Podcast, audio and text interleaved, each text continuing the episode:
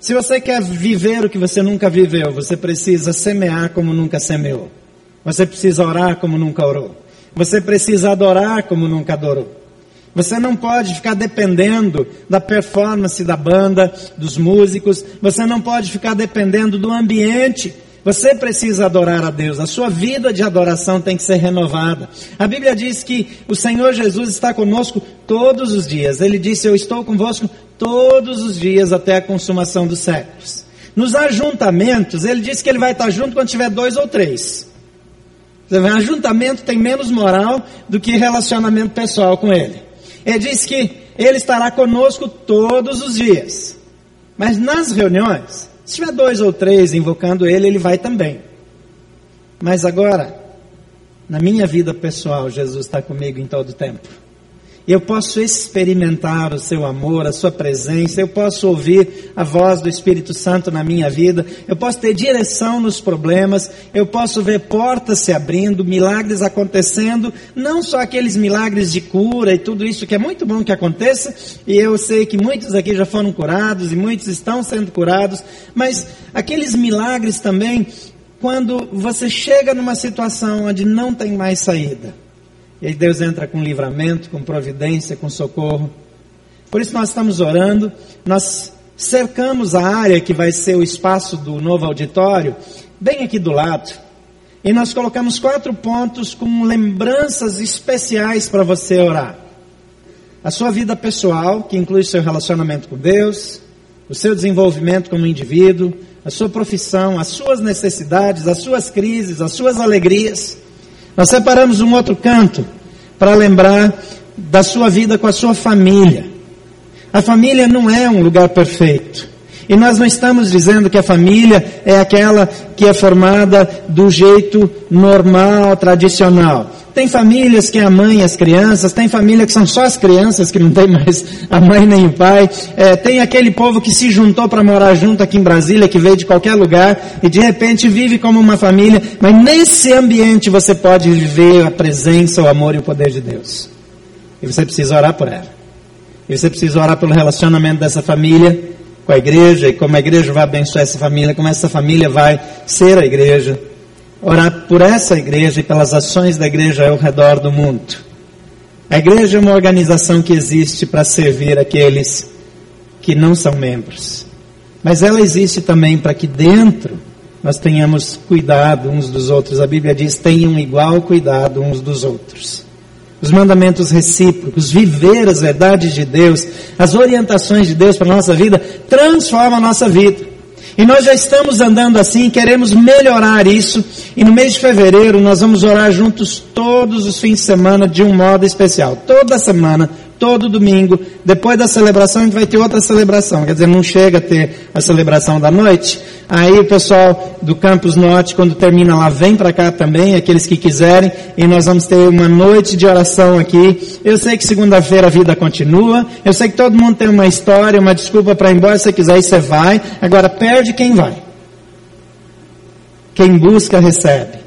Quem bate a porta, se abre. Aquele que pede, aquele que recebe. Então, a direção de Deus é para quem quer. Os milagres são para quem quer.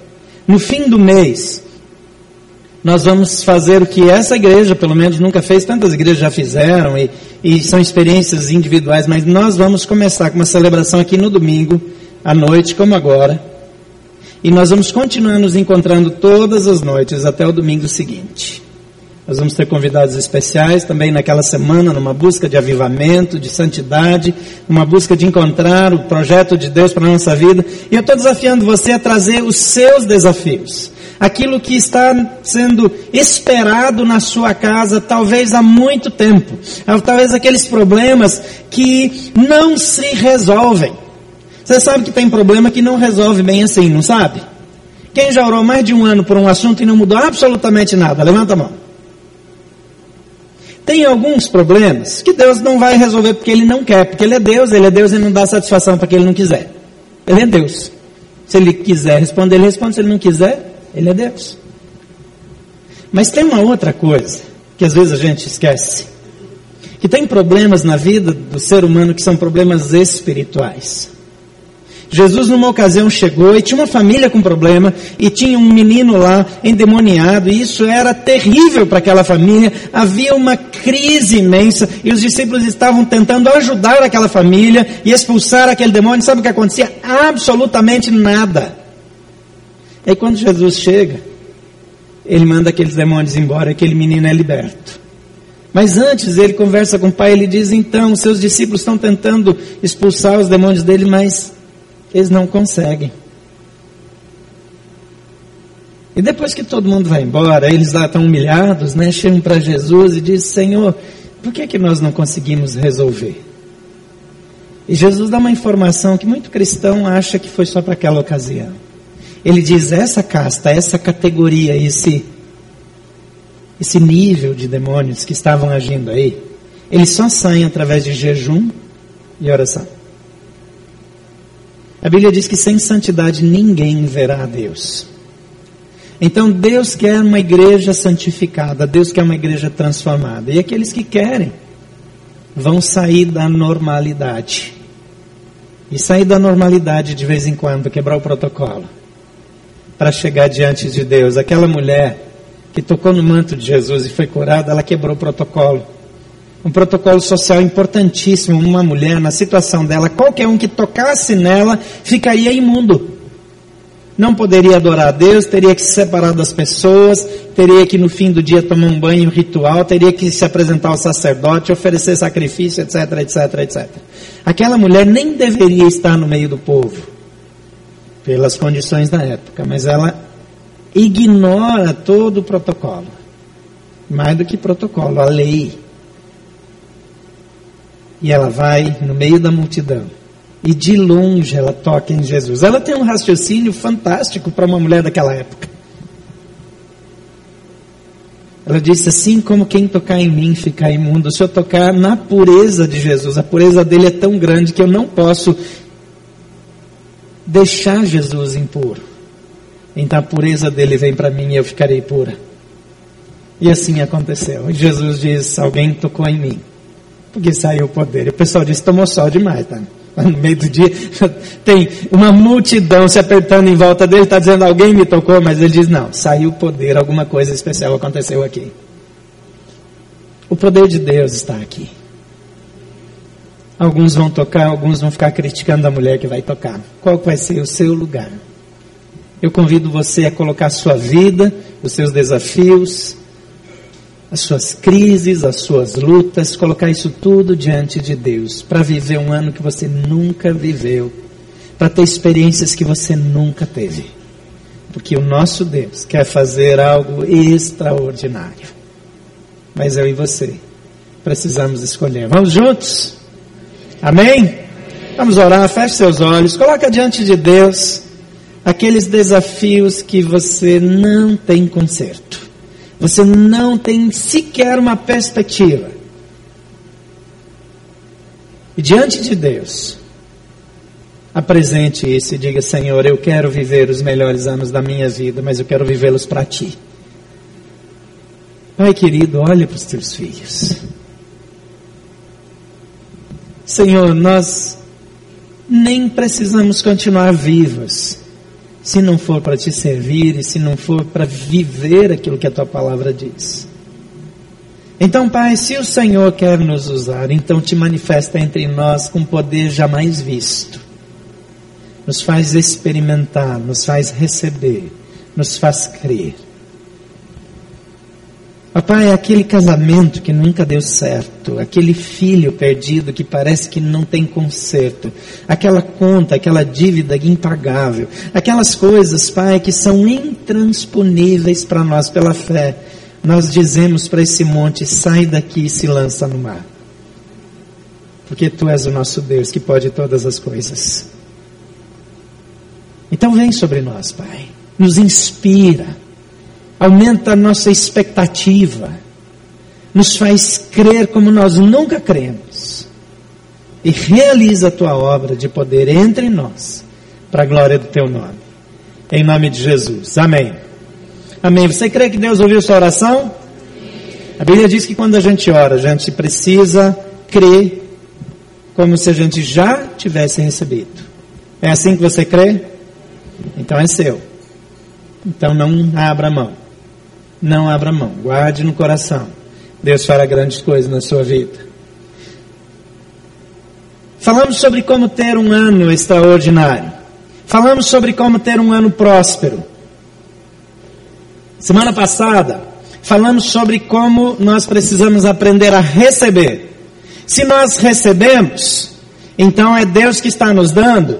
Então aquilo que Ele nos dá é perfeito, é puro, é santo. Às vezes nós queremos providenciar, queremos controlar, queremos fazer com que todo mundo saiba que somos nós que estamos dando, que somos nós que estamos fazendo. Então nós queremos que os nossos filhos olhem para nós e tenham gratidão, porque nós estamos dando, porque nós estamos providenciando. E, e a Bíblia nos ensina que nós precisamos aprender a receber de Deus. E quando nós recebemos de Deus aquilo que nós transferimos, nós não estamos dando, nós somos instrumento, estamos passando a bênção para a esposa, para o filho, para o marido, é, para os amigos amigos, para as pessoas que precisam ao nosso redor, para os missionários ao redor do mundo, para as crianças carentes, em qualquer lugar. A Soraya está nos Estados Unidos hoje, mas ela chegou do Haiti, numa situação é, difícil, o avião na saída do Haiti estava com defeito, aí ficou horas embarcada, depois desembarcou, e quando entrou no aeroporto, aquele aeroporto maravilhoso do Haiti, que agora até está muito bom, porque antes era bem pior, e aí acabou a luz, e aí não tinha energia elétrica no aeroporto, e aí não tinha internet, e tinha tumulto, e tinha gente revoltada, então um ambiente assim espetacular. Mas está lá, porque lá aquilo que você dá, que não é seu, mas é de Deus, está fazendo toda a diferença. Nós entramos numa parceria com uma igreja da Flórida, num orfanato onde tinha várias crianças, as maiores estavam sendo até sexualmente abusadas. Crianças subnutridas que os mantenedores lá usavam para captar dinheiro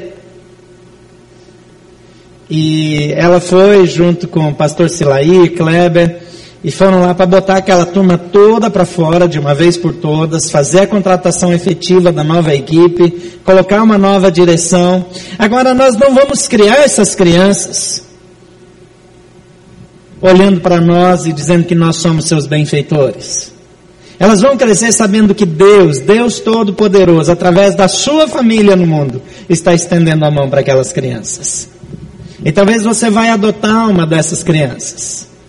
Eu encontrei pela primeira vez o pastor Paulo Botrel lá no Haiti. É, é, que o nome dele é tão famoso que eu tinha a impressão que eu já tinha encontrado ele antes, mas aí agora já, já lembrei. Ele foi membro dessa igreja, ele é daqueles missiólogos chiques, né? Aquela turma assim, linguista, aquela coisa toda, e foi lá para aquela igreja espetacular, que é a Igreja Batista Central de Belo Horizonte, lá trabalhar naquela equipe fantástica, junto com o pastor Paulo Mazzoni, um amigo tão querido. Obrigado por estar aqui, pastor Paulo, sua família, vocês são uma inspiração para a gente. E essa igreja, essa igreja do pastor Paulo, quando deu terremoto no Haiti, eu estava em Cascavel de férias. E eu comecei a receber algumas ligações por causa do Haiti. E uma das ligações foi do pastor Paulo Mazzoni. Falou, Gilberto, o que, que a gente faz? Para onde que a gente vai? Tem uma conta para a gente mandar dinheiro? Né? Eu tinha uma conexão lá mesmo em Belo Horizonte. Eu falei, pastor, tem, tem uma conexão aí que está começando com Haiti. Já veio aqui também um outro amigo querido, Mário Freitas. E a partir dali, não fazem quantos anos isso, Paulo? Quatro anos. Cinco anos agora, né? Eles começaram um trabalho. Eles têm uma igreja lá que eles decidiram abençoar. Essa igreja eu acho que tem mais de 3 mil pessoas lá, duas, três mil pessoas frequentando lá. Eles dão bolsa de estudo para mil crianças todo ano. Mil crianças do Haiti, todo ano tem escola. E quando tem escola tem comida. Porque eles se importam. Isso faz diferença. De vez em quando eu sento com, com Paulo Mazzoni e ele compartilha algumas coisas, eu fico bisbilhotando para saber o que, que estão fazendo ao redor do mundo. Eu sempre sou inspirado. Mas eu nunca ouvi ele ou qualquer membro da equipe lá da central dizer: Nós fazemos, a nossa igreja faz. Eu nunca vi uma placa da Igreja Batista Central de Belo Horizonte em qualquer lugar desses, chamando para si. Tudo aquilo que nós temos é de Deus. E quando nós colocamos a serviço de Deus, Deus multiplica, igual a história da multiplicação dos pães e peixes. Então, receber para repartir. Mas o efeito quando a gente recebe, pastor Ricardo estava falando sobre a liberdade que a gente tem que ter de se alegrar com aquilo que Deus deu, mas não esquecer que a gente tem que repartir também. Então, primeiro a gente recebe. A gente aprende a receber. Depois a gente se alegra. E hoje eu quero falar sobre essa alegria, sobre um ano para regozijar, um ano para deleitar-se, um ano para viver bem. Eu não sei como você vive. Eu sei que tem gente que vive apertado, que nunca pode. Tem marido que não pode viajar com a esposa. Tem gente que não pode sair com os filhos, que nunca pode fazer uma coisa especial, porque tem que economizar. Especialmente o marido que economiza muito, normalmente morre primeiro. Já percebeu? Já percebeu? O marido muito econômico morre, morre primeiro e a esposa casa em dois anos.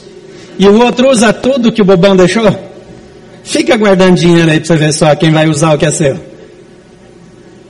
É muito interessante que às vezes nós estamos juntando para nada. E nem colocamos na mão de Deus para que Deus faça o que Ele quer.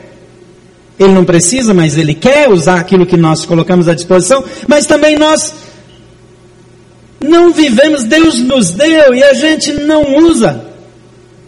E os nossos não usam, e os filhos às vezes precisam mendigar para ter alguma coisa. Deus nos dá de graça, nos dá com alegria, com abundância, nos dá muito mais do que nós precisamos. Nós que moramos aqui, gente, você que mora aqui, você é rico. Talvez você não saiba disso, eu sei que você não sabe, não se sente assim.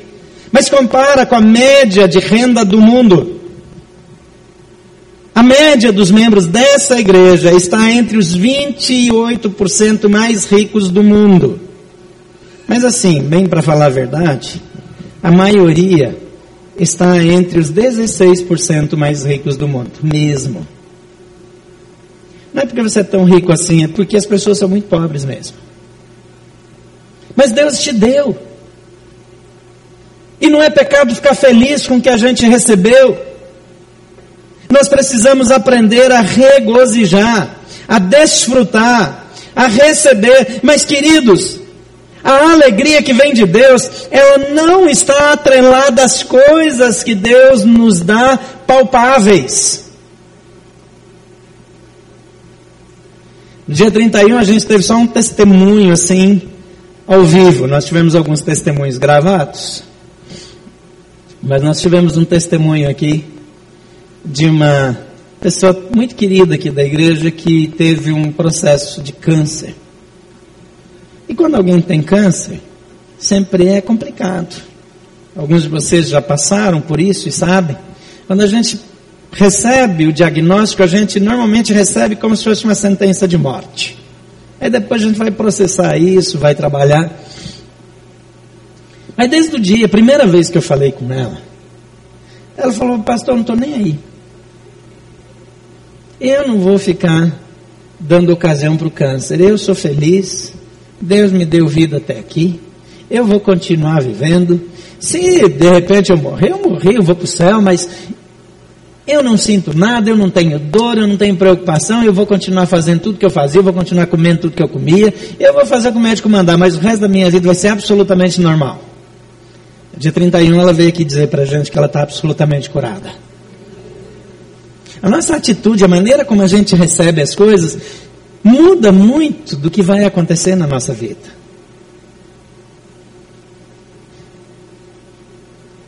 Viver feliz não depende de quanto a gente tem.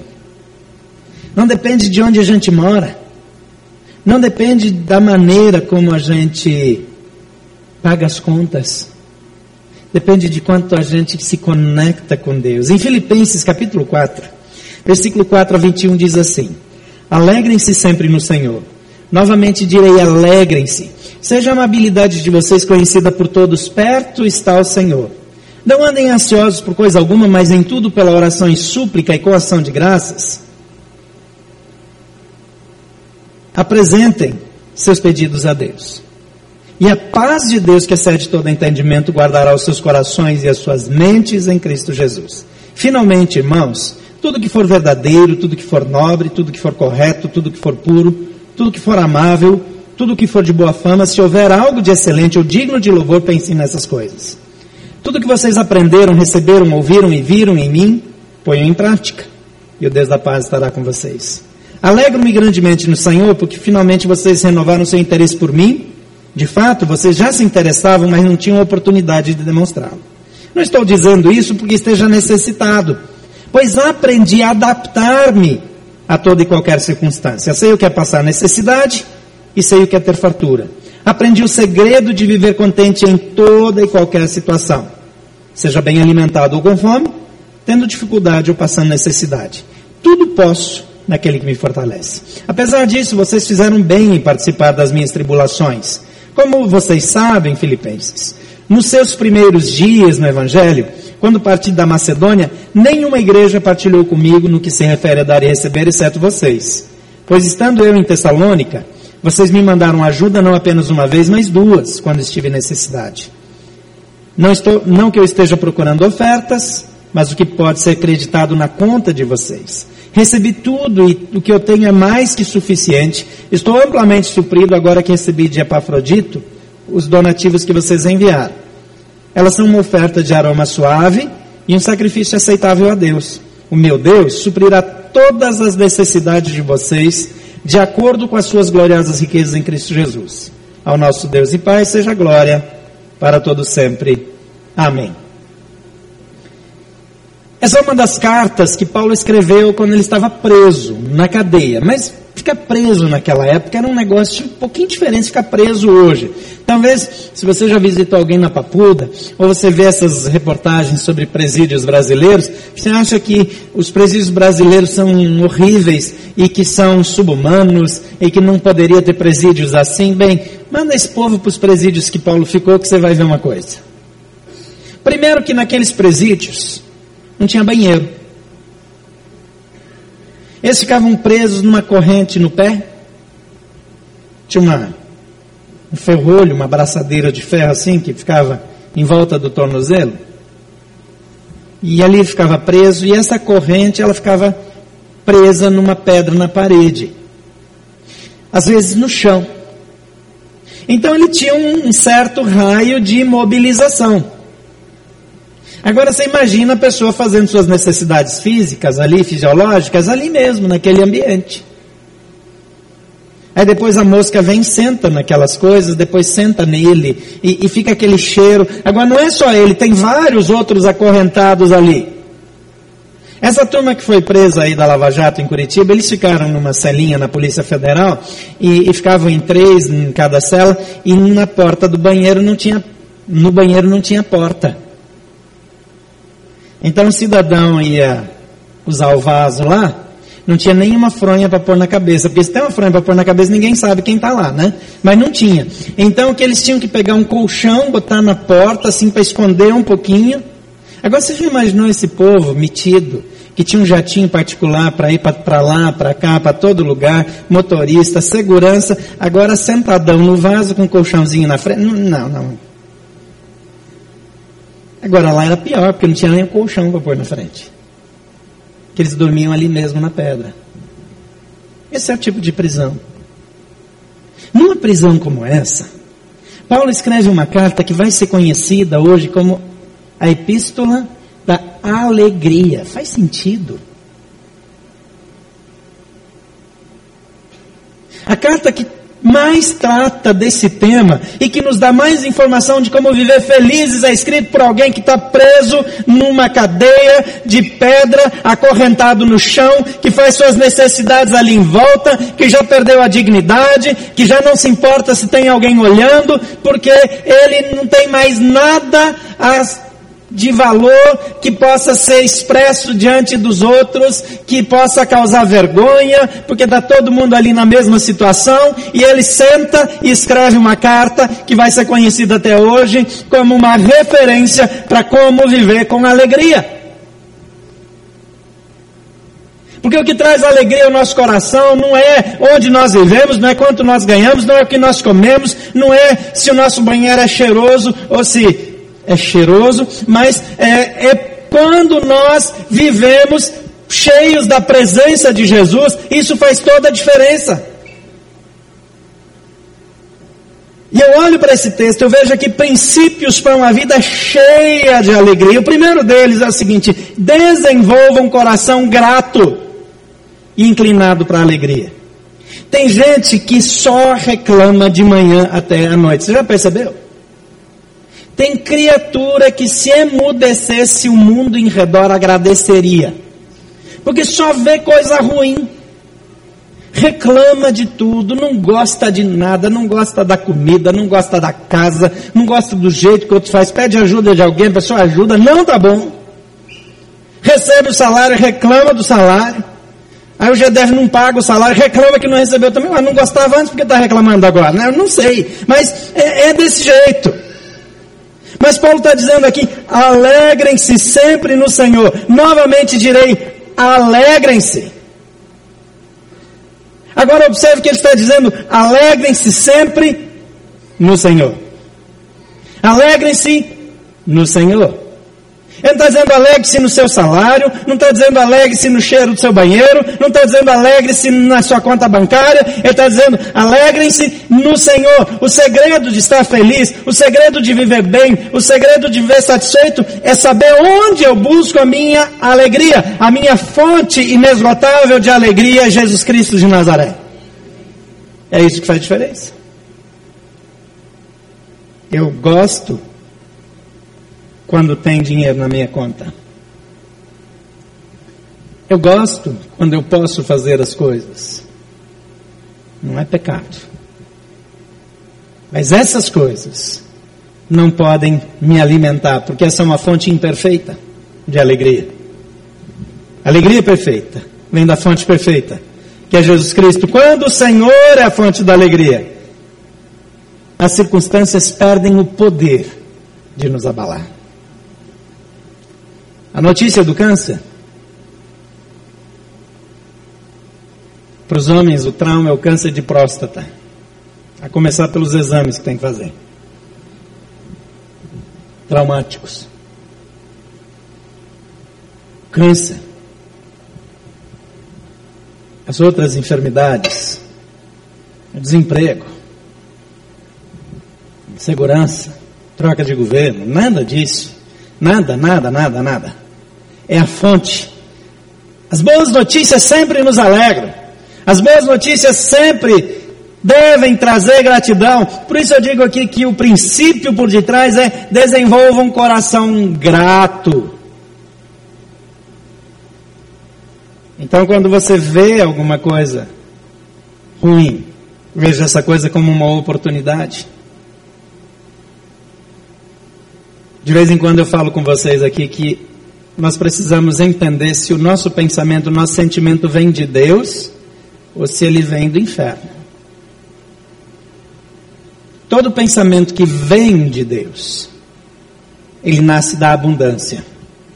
Ele nasce daquilo que eu tenho em Jesus, daquilo que eu estou suprido. O pensamento que vem das trevas é aquele que nasce daquilo que Deus supostamente não me deu. Olha para a mulher no jardim do Éden. Satanás começa a falar com ela e diz: O que Deus falou para vocês é que vocês não podem comer de nenhum fruto da árvore do jardim? Ela diz: Não, a gente pode comer de qualquer uma. A gente só não pode comer dessa árvore. Ele diz: ah, mas por que você não pode comer dessa árvore? Sabe por quê? Porque se você comer dessa árvore, você vai ser parecida com Deus e vai julgar o bem e o mal.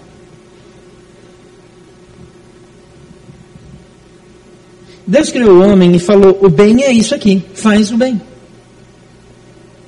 E Satanás está dizendo: se você puder avaliar o que é bom, o que é ruim, é melhor para você. E a mulher começa a dizer: por que, que Deus não me fez igual a ele, que eu conheço bem e o mal? E aí ela começa a olhar para aquela árvore e diz: Ah, mas essa árvore é a árvore mais bonita do jardim. Esses frutos são os frutos mais saborosos do jardim. Ela nunca provou aquela porcaria daquele negócio, mas ela disse que aquilo agora é a coisa mais desejável. Daqui a pouco ela não consegue mais viver sem. Esse pensamento nasceu da falta. Jesus na tentação no deserto. O diabo começa onde? No que ele não tem. Você está com fome? Olha para as pedras aí, ó. Transforma as pedras em pão. Você não é filho de Deus? Ué, transforma pedra em pão e come. Ele diz, não. Eu estou com fome. Mas a Bíblia diz que não só de pão, nem só de pão viverá o homem, mas de toda palavra que procede da boca de Deus. Eu não tenho pão, mas eu tenho todo o alimento que vem da boca de Deus. A resposta é sempre olhar para a abundância. Então a crise, a dificuldade, a situação, a luta é o momento, é a oportunidade de olhar como Deus pode fazer grandes coisas na minha vida, quanto suprimento eu tenho em Deus, quantas outras coisas boas eu tenho em Deus. Eu não preciso de nada. Paulo diz: Eu posso tudo naquele que me fortalece, mas ele diz em que contexto? Eu sei viver com fome e sei viver com abundância. Eu sei ter muito dinheiro, ter dinheiro nenhum, porque em Jesus eu posso absolutamente todas as coisas, porque não tem limitação. Em outra ocasião ele diz: Eu estou preso, mas o evangelho não está. E eu continuo glorificando a Deus. E aí ele pode numa prisão desconfortável, mal cheirosa, constrangedora, escrever uma carta como essa que me ensina a ter uma vida cheia de alegria. Essas incoerências para nossa maneira trivial de viver.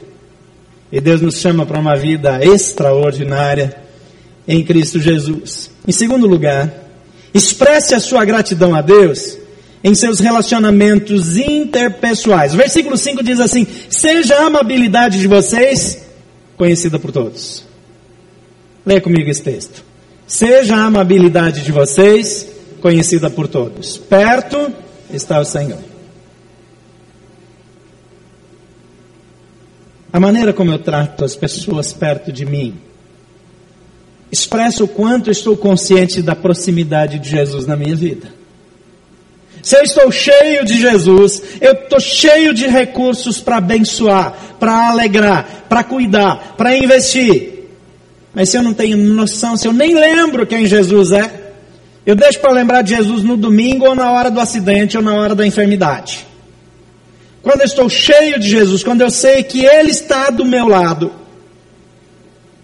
eu trato com Ele todo e qualquer problema que aparece. Então eu tenho autocontrole, na hora de responder quando alguém faz uma malcriação comigo, eu tenho condições de ajudar aquelas pessoas perto de mim, e eu sempre posso perguntar para ele o que ele quer que eu faça. A amabilidade, a maneira como eu sou grato a Deus, ela é demonstrada para as pessoas perto de mim. Nas epístolas joaninas, João escreve uma epístola que é chamada a Epístola do Amor, assim como Paulo escreveu a da Alegria. E ele fala muito sobre o que é amor, fala sobre amar a Deus. E ele diz assim: aquele que diz que ama a Deus, mas não ama o seu irmão. Todos nós conhecemos gente que é difícil de amar, não é? Para um pouquinho para pensar. Sabe aquele cunhado? A sogra? Aquela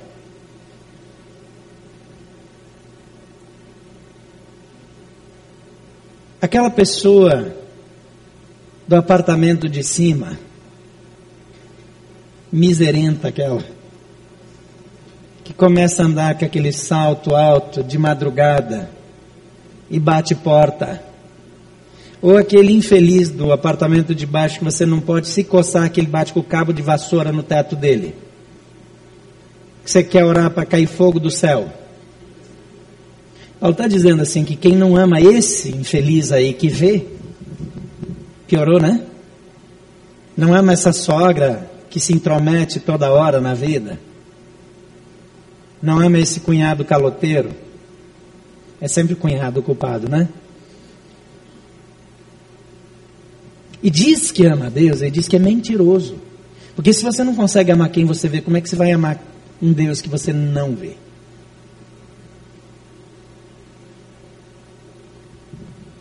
É isso? Não é uma opção? Eu não estou dizendo que é para continuar dando dinheiro para o cunhado, não está dizendo que, que tem que estar tá todo dia na casa dele, nada disso, mas está dizendo que quem não ama aquele que vê. Que é mais fácil de amar. Não ama de jeito nenhum o que não vê. De jeito nenhum. Então eu preciso perdoar, eu preciso ser paciente, longânimo. E aqui Paulo diz que seja a amabilidade de vocês conhecida por todos. Paulo, numa ocasião, ele estava preso. E ele evangelizou os colegas de, de cadeia dele. E eles converteram, conhecendo a Jesus também ali com ele. E de repente deu um terremoto lá e os negócios lá, as correntes soltaram, ficou todo mundo solto.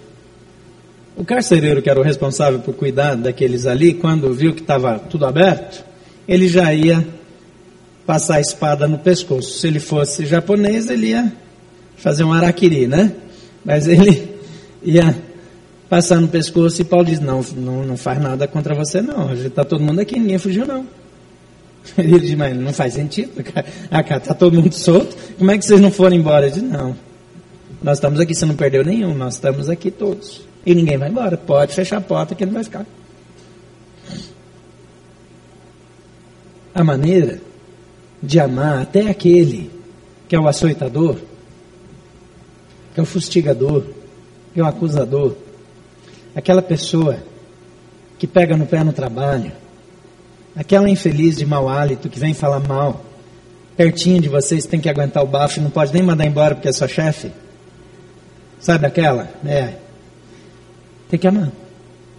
A amabilidade conhecida por todos ao seu redor. Todos.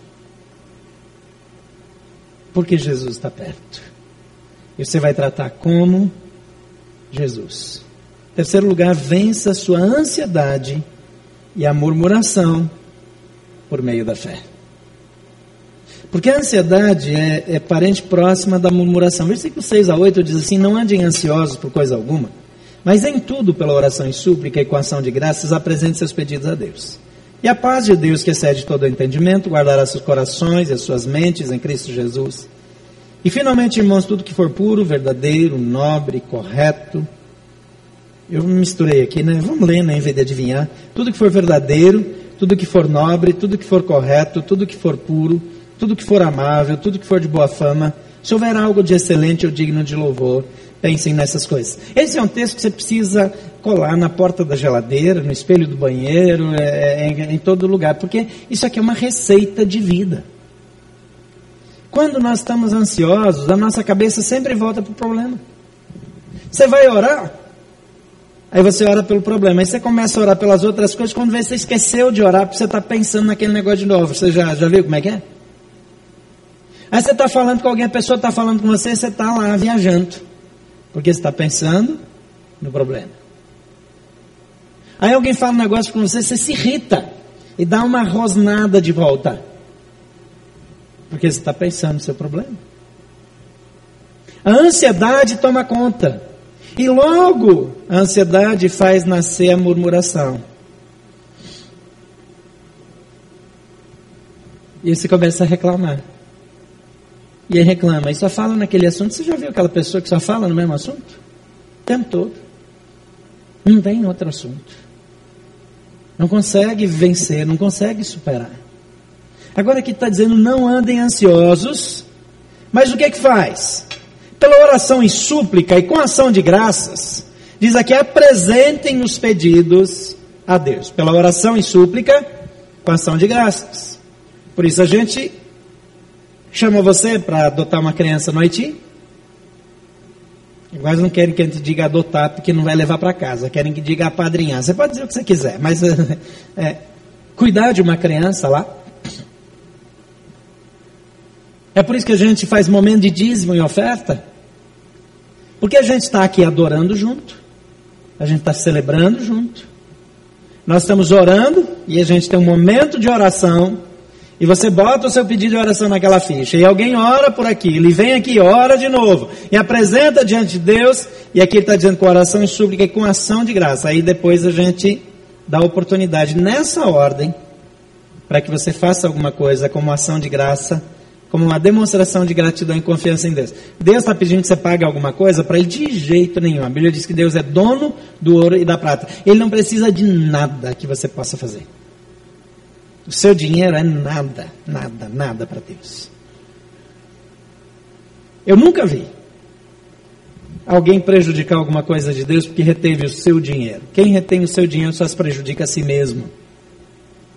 Porque Deus te dá a oportunidade de contribuir, de participar, de participar do que Ele vai fazer. Quem não participa? É problema seu, mas ele está dizendo aqui, ó, não andem ansiosos com coisa alguma, mas em tudo, pela oração, súplica e com ação de graças. Quer dizer, quando tiver essa oração, súplica e ação de graças, apresentem os pedidos a Deus, e o efeito colateral, ato contínuo, é que a paz de Deus, que excede todo entendimento, guardará os corações e mentes de vocês em Cristo Jesus. Quantas vezes você chegou mal, você estava preocupado, você estava tenso, teve um tempo de adoração, teve um tempo de oração, você veio, quem sabe, à frente, colocou isso diante de Deus, e você saiu como se alguém tivesse tirado aquele peso do seu coração. Quem já experimentou isso? Levante a mão. Ou então na sua vida pessoal estava desse jeito, foi lá para o seu quarto, orou, cantou sozinho lá, ninguém, ninguém para criticar que você é desafinado, você cantou sozinho lá, fez seu negócio lá para Deus. Quando você saiu, ó, tá bem. Porque o efeito disso é que a paz de Deus domina a mente e o coração. Mas não acabou. Olha aqui. Finalmente, ele está dizendo, em vez de ficar falando do problema, em vez de ficar olhando o que te falta, em vez de ficar resmungando, olha o que, que ele diz aqui. Tudo o que for verdadeiro, tudo que for nobre, tudo que for correto, tudo que for puro, tudo que for amável, tudo que for de boa fama, se houver algo de excelente ou digno de louvor, pensem nessas coisas. Escolhe para onde vai o seu pensamento. Se é de escassez ou se é de abundância. Porque senão você bagunça tudo que Deus fez. Ele acabou de te dar paz, aí você volta, fica falando daquilo que não aconteceu, daquilo que ainda não veio, daquele, daquela enfermidade. E ele diz: troca o pensamento. Tem um crivo aqui. É verdadeiro? é nobre, correto, puro, amável, de boa fama, excelente, digno de louvor, então tá bom para mim. Se é menos que isso não me serve, não pode ficar na minha mente. Então você não vai ficar apontando as coisas ruins do marido, da esposa, dos filhos. É impressionante como nós criticamos as pessoas mais perto de nós e não observamos as coisas boas, nobres, puras, dignas de louvor. As pessoas que mais nos amam, que mais investem de nós, é que têm o pior de nós. Muda. Muda. Ser cristão está disposto a aplicar o que a Bíblia diz. Quarta coisa, já estão me ameaçando com as plaquinhas aqui, eu vou acelerar. É descubra o poder da obediência. Veja aqui, tudo que vocês aprenderam, receberam, ouviram, ouviram de mim. Receberam, aprenderam, receberam, ouviram e viram em mim. Ponham em prática. E se vocês puserem em prática o Deus, o que é que diz aí? Deus da paz estará com vocês. E você vai viver em paz, vai estar cheio de alegria. Ser cristão é obedecer. Jesus diz: Vocês serão meus amigos se fizerem o que eu vos mando.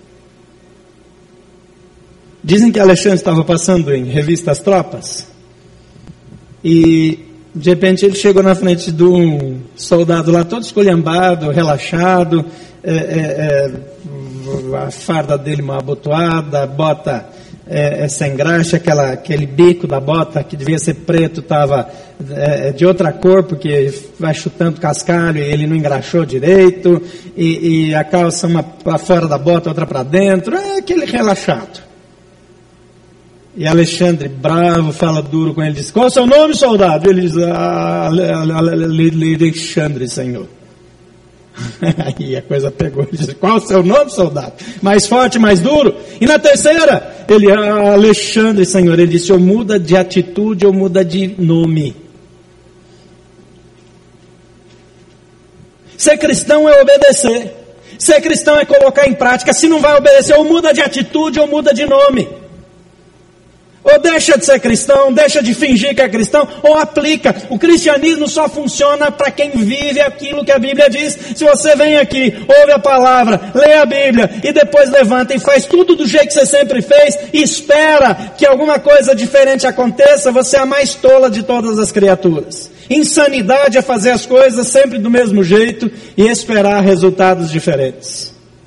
A Bíblia funciona quando a gente põe em prática. Se você não anota aqui decisões e começa a viver essas decisões no seu dia a dia, você está perdendo seu tempo. Sabe o que você faz? Vai assistir o Fantástico. Vai ser mais útil. Pelo menos você tem assunto para conversar na segunda-feira.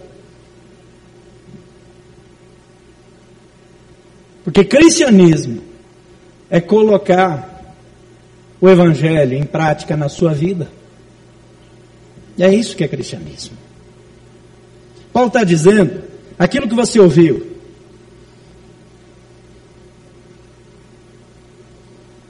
Aquilo que você viu. Aquilo que você aprendeu, recebeu, ouviu e viu. Ponha em prática.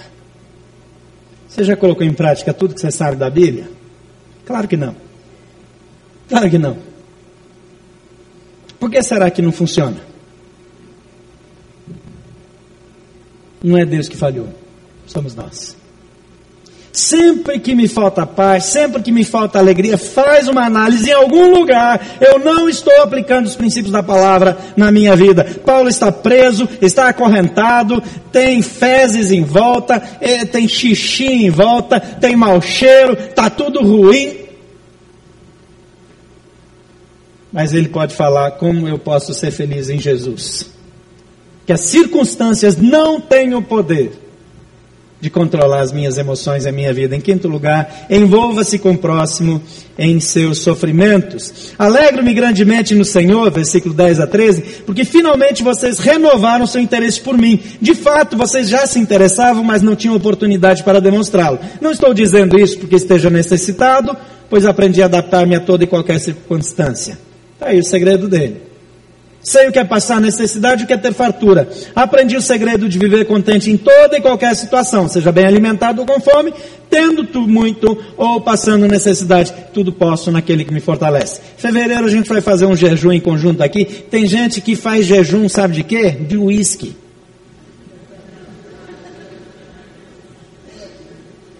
Faz jejum de gengibre. Porque se cortar comida, o Deus dele é o estômago, ele morre.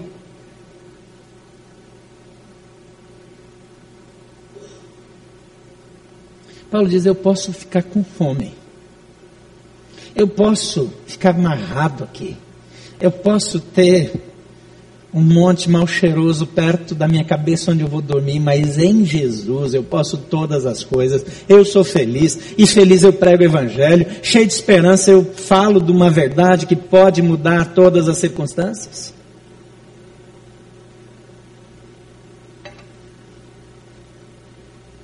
Paulo está dizendo que envolver-se com os sofrimentos dele é crédito para essas pessoas. É crédito. Ele disse, eu não estou procurando oferta, eu estou tentando, vasculhando, passando um scanner na minha vida para ver o que é que mais eu posso colocar como crédito na vida de vocês. Porque aquilo que vocês fizeram vai trazer bênção sobre vocês. Aquilo que vocês investiram vai trazer bênção sobre a vida de vocês. Eu fui aqui definitivamente cortado com essa placa aqui. Eu já falei que tinha que botar um monitor, porque daí eu faço uma oração e ele não funciona. Essa placa aqui eu não tenho fé para fazer parar de funcionar. Então eu já estou aqui é, no, na, na prorrogação do segundo tempo, nos descontos. Paulo está dizendo que esse envolvimento deles, esse investimento deles, faz toda a diferença.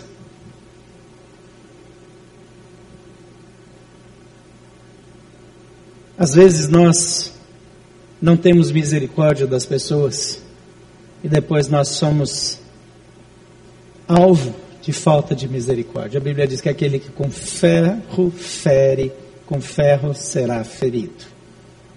A Bíblia diz aquilo que o homem semear, ele também ceifará. Falamos um pouco disso hoje de manhã. Você vai colher, vai ter volta. Mas aqui não é uma ameaça, é uma promessa. Esse investimento vai ter crédito na vida de vocês. Em sexto lugar, descubra o valor espiritual e o efeito do investimento no reino de Deus. Veja aqui 14 a 19. Apesar disso, vocês fizeram bem em participar das minhas tribulações. Como vocês sabem, e aí ele fala, lá na Macedônia, vocês me ajudaram duas vezes, etc. Ele diz, não que eu esteja procurando ofertas, mas que pode ser acreditado para vocês. Recebi tudo o que eu tenho, tudo e o que eu tenho é mais do que suficiente. Mas ele termina dizendo, meu Deus, suprirá todas as necessidades de vocês, de acordo com as suas gloriosas riquezas em Cristo Jesus. Tem gente que não gosta quando a gente fala daquilo que fala lá em Gálatas, que aquele que semeia pouco, colhe pouco, quem semeia muito, colhe muito. E lá está falando de oferta mesmo, de oferta para as igrejas pobres lá que estavam, que Paulo estava levantando. Mas a Bíblia diz que funciona assim.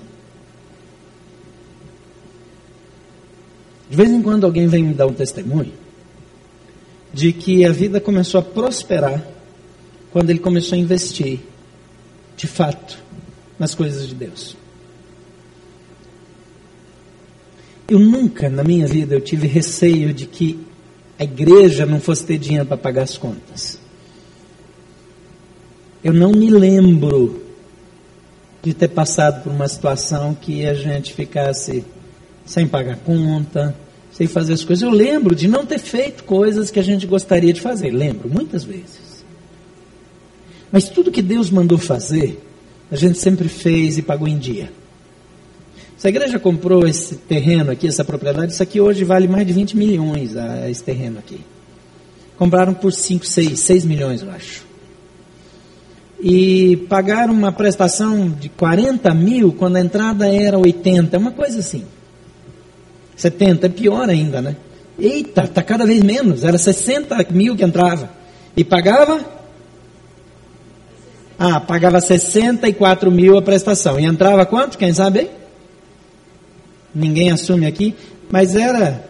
Oi? 100 mil. Pronto. 60% da entrada regular era uma prestação. E o pessoal que era daqui nessa época disse que nunca atrasou uma parcela. Nunca.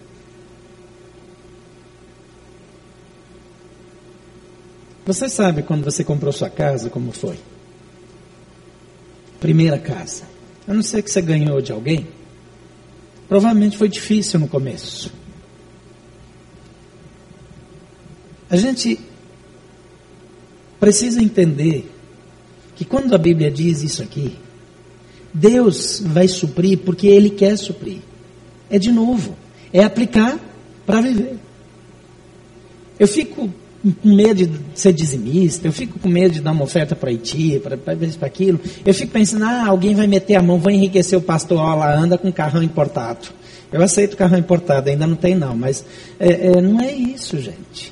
Ainda que, ainda que, alguém metesse a mão no dinheiro. Isso não é problema meu. Meu problema é com Deus. Deus não me colocou de administrador desse dinheiro. Nem eu sendo pastor sou administrador desse dinheiro. Deus não me colocou nessa posição. Deus está dizendo para mim que quando eu dou para Ele e quando eu entrego do jeito que Ele mandou entregar, Ele vai me abençoar. O que, que vai acontecer aí para frente não é problema meu.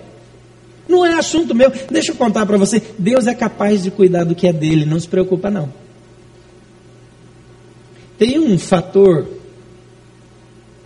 fator Ananias e Safira, que quem conhece a história sabe, os caras quiseram passar conversa lá e ficar de boa, dizendo que estavam fazendo um negócio e não estavam fazendo, era financeiro com Deus, os dois morreram na hora. Deus sabe cuidar do que é dele, não tenha dúvida disso. Eu, se fosse você, não ia arriscar. Deus, quando ele fala isso, é porque ele quer abençoar. Ele não precisa de guarda, de vigia, de nada disso. Lá no Evangelho de João, capítulo 10, versículo 10, Jesus diz: Eu vim para que vocês tenham vida e tenham em abundância. Mas ele começa dizendo: O ladrão, ele não vem a não ser para roubar, matar e destruir. Deus te dá toda a alegria. Deus te dá todo o suprimento, mas o ladrão, ele vem para roubar, matar e destruir. Vem roubar, matar e destruir o quê? Roubar o que Deus tem para te dar, destruir o que Deus já construiu na sua vida e acabar com a sua esperança, acabar com tudo aquilo que faz com que a sua vida vale a pena e quem sabe, se possível, até com a vida eterna. Mas Jesus diz: Eu vim para que vocês tenham vida e a tenho em abundância. O que você vai fazer com isso? Eu, infelizmente eu não posso controlar.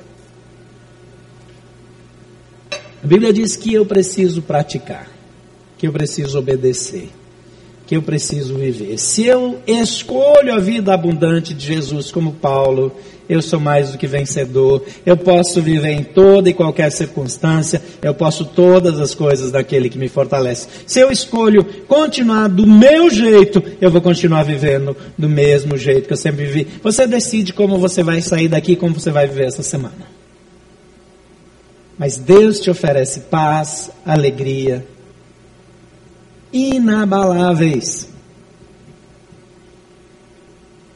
Mas Jesus diz: começa comigo.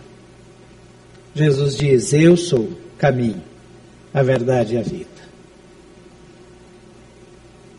Ele diz: Eu vim para que vocês tenham vida e a tenham em abundância. Você é feliz?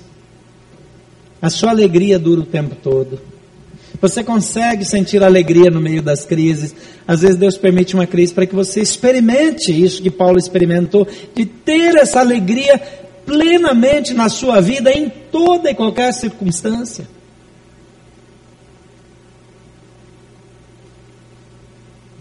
Às vezes ele permite dificuldades para nos ensinar a investir no reino, para depois ter, porque ele dá. Eu nunca vi uma pessoa que, conhecendo o valor bíblico do dízimo, deixou de entregar que prosperou com bênção de Deus. Eu vi gente enriquecer, mas nunca vi essa pessoa como uma pessoa próspera de fato. Que prosperidade não tem a ver com quanto dinheiro você tem. Tem gente próspera, pobre, mas sobra dinheiro no fim do mês. Faz seu churrasquinho de domingo, às vezes não é de picanha, né? Às vezes é de uma um cortezinho alternativo. Mas está feliz está bem, está satisfeito, dorme em paz, está feliz com a sua família. O segredo da alegria é andar com Jesus, é aplicar os ensinamentos de Jesus. Paulo dá essa receita de uma vida feliz. Coloque em prática. Vai mudar sua vida. Feche seus olhos. Eu quero orar por você para que você tenha essa alegria plena na sua vida, mas antes, eu quero dizer que ninguém pode acessar esse tipo de alegria se não tem um relacionamento pessoal com Jesus.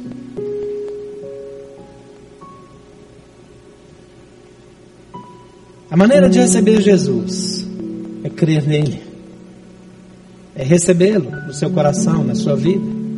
Entregar o seu direito de fazer o que quer para Ele, para fazer o que Ele quer. Entregar a sua autossuficiência e passar a aplicar na sua vida os ensinamentos bíblicos.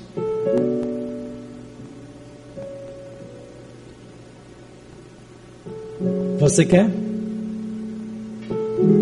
Se confessarmos a Jesus como Senhor e no coração cremos que Deus ressuscitou dos mortos, seremos salvos.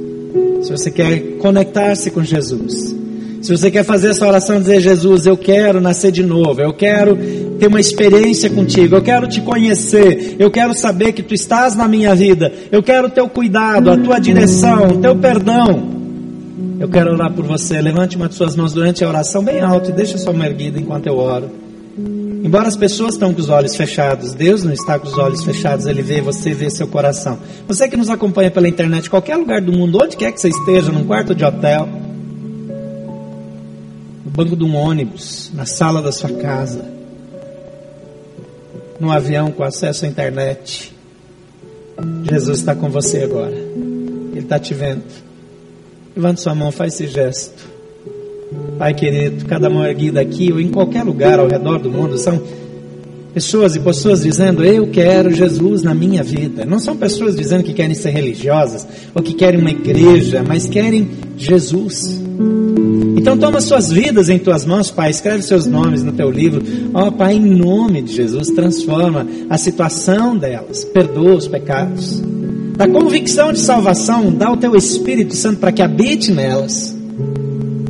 Dá esse tipo de alegria que Paulo fala aí, que pode começar agora mesmo, que elas já saiam daqui cheias da tua alegria.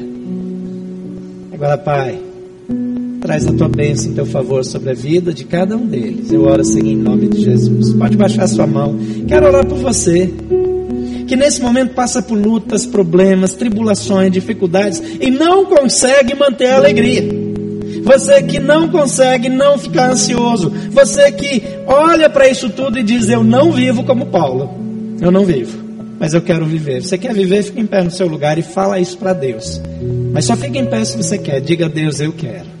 Eu não consigo vencer a ansiedade. Eu não consigo viver como Paulo vivia. Eu, no lugar dele, eu ia querer morrer. Eu estou aqui, não consigo lidar com a dificuldade do meu casamento. Eu não consigo lidar com a insegurança no meu trabalho. Eu não consigo lidar com o que eu estou lidando no dia a dia. Mas hoje eu quero receber esse tipo de paz que vem de Jesus, essa alegria que vem do Senhor. Fique em pé. E seja sincero com Deus. Num banco espiritual para Ele, porque Ele conhece seu coração, Ele está te vendo agora. Seja honesto e diga: Senhor, eu quero, eu preciso que o Senhor faça isso. Deus pode fazer isso de modo sobrenatural, não depende de mim, só de você. Depende de Deus dizer: Senhor, eu quero. Pai querido, teus filhos estão aqui em pé porque é difícil para a gente aplicar essas coisas que Paulo conseguiu aplicar na vida dele. Mas sabe, Pai, Jesus disse que Ele estaria conosco. É disse que nos enviaria o Consolador que mudaria a nossa vida, a nossa história. Então, nós estamos aqui em pé diante do Senhor para dizer: ok, não deu certo. Nós queremos que o Senhor faça na nossa vida. Por favor, Senhor, toma nossas vidas em tuas mãos agora. Trata conosco. Traz a tua paz, o teu favor e muda a nossa história. Cuida dos teus filhos e cura os teus filhos. Em nome de Jesus. Amém. Pode sentar-se.